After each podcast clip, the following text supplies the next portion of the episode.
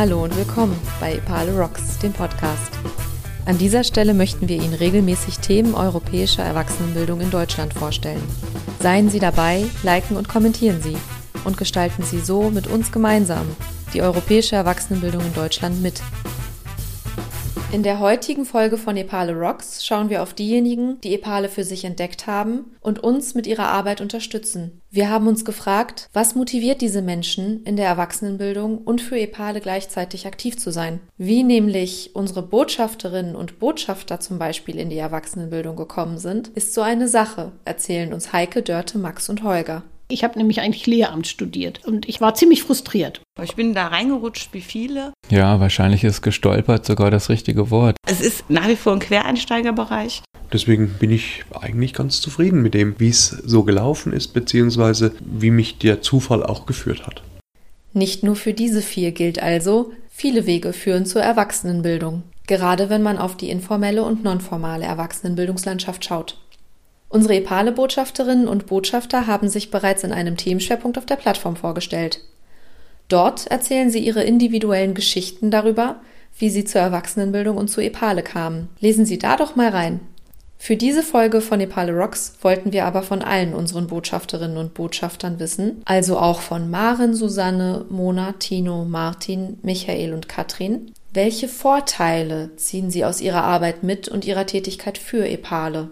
Ich habe nämlich bei einer Recherche zum Thema finanzielle Grundbildung im Internet geschaut, was gibt es zu dem Thema und bin auf der EPALE-Seite gelandet und nicht wieder weggegangen. Und da habe ich gedacht, ach guck mal, wie interessant. Und immer wieder feststelle, dass es zuerst so eine große Zurückhaltung gibt, weil man dann aber zeigt, was auf EPALE möglich ist und was man da sehen kann. Dann denkt man, ja, das ist auch genau das Richtige. Ein riesiger Vorteil ist zum Beispiel die Partnersuche.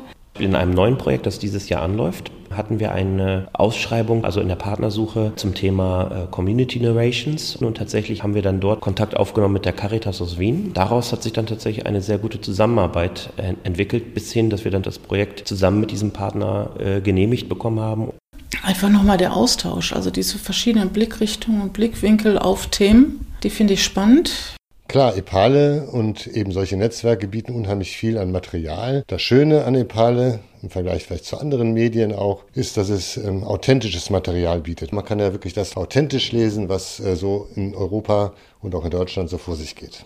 Aber ich finde, dass man die Plattform an sich auch schon wunderbar dafür nutzen kann, um Ideen zu generieren und zu verbreiten.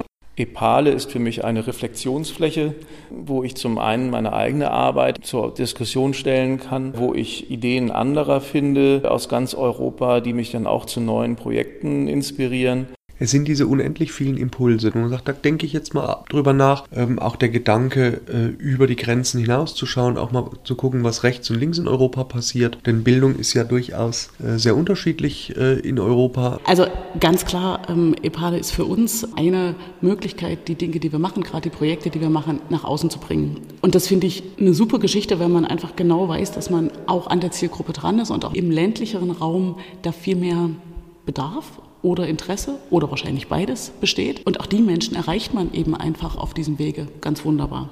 EPALE verbindet also in ganz Europa Menschen, die sich für die Erwachsenenbildung einsetzen und diese mitgestalten möchten.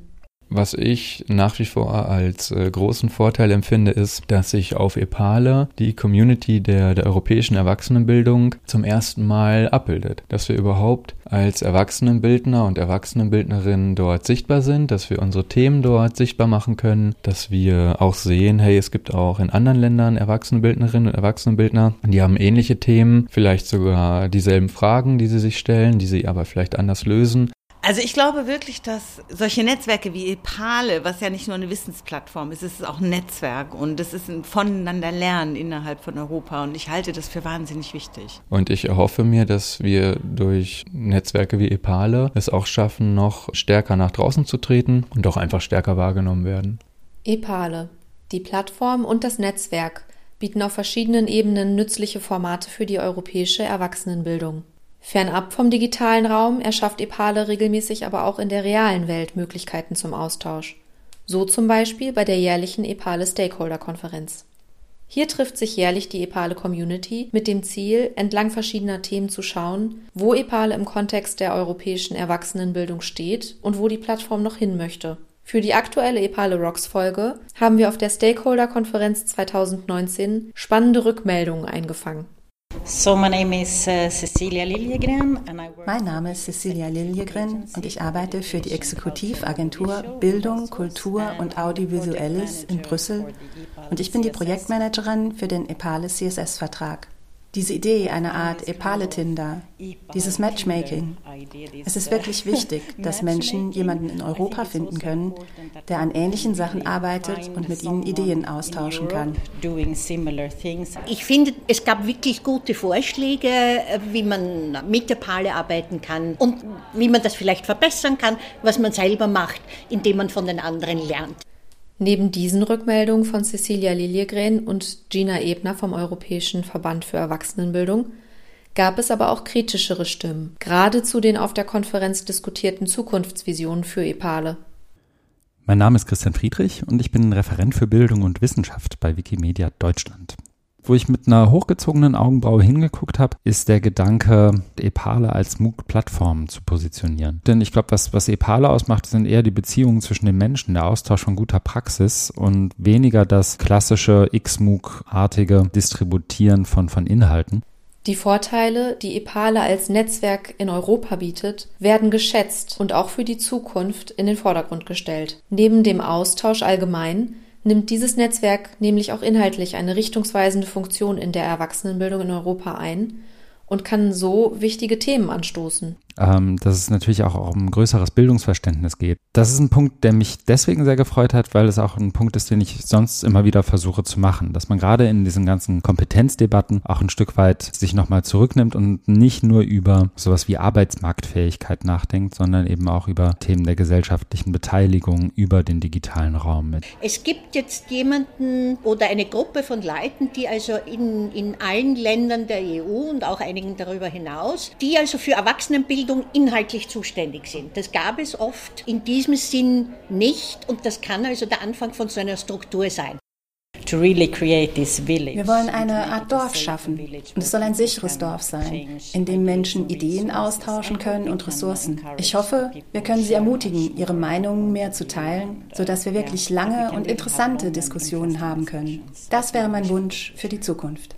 Sowohl die Rückmeldung von unseren Botschafterinnen und Botschaftern als auch der Input von der Stakeholder-Konferenz zeigt uns, Epale ist auf einem guten Weg. Es gibt vieles, wo noch nachgebessert werden kann, aber in seiner Bedeutung ist Epale mittlerweile weit über ihre digitale Präsenz hinausgewachsen.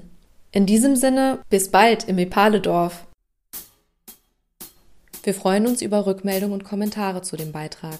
Seien Sie auch in zwei Monaten wieder dabei, denn dann kommt schon die nächste Folge von Epale Rocks, dem Podcast zur europäischen Erwachsenenbildung in Deutschland. Wiederhören!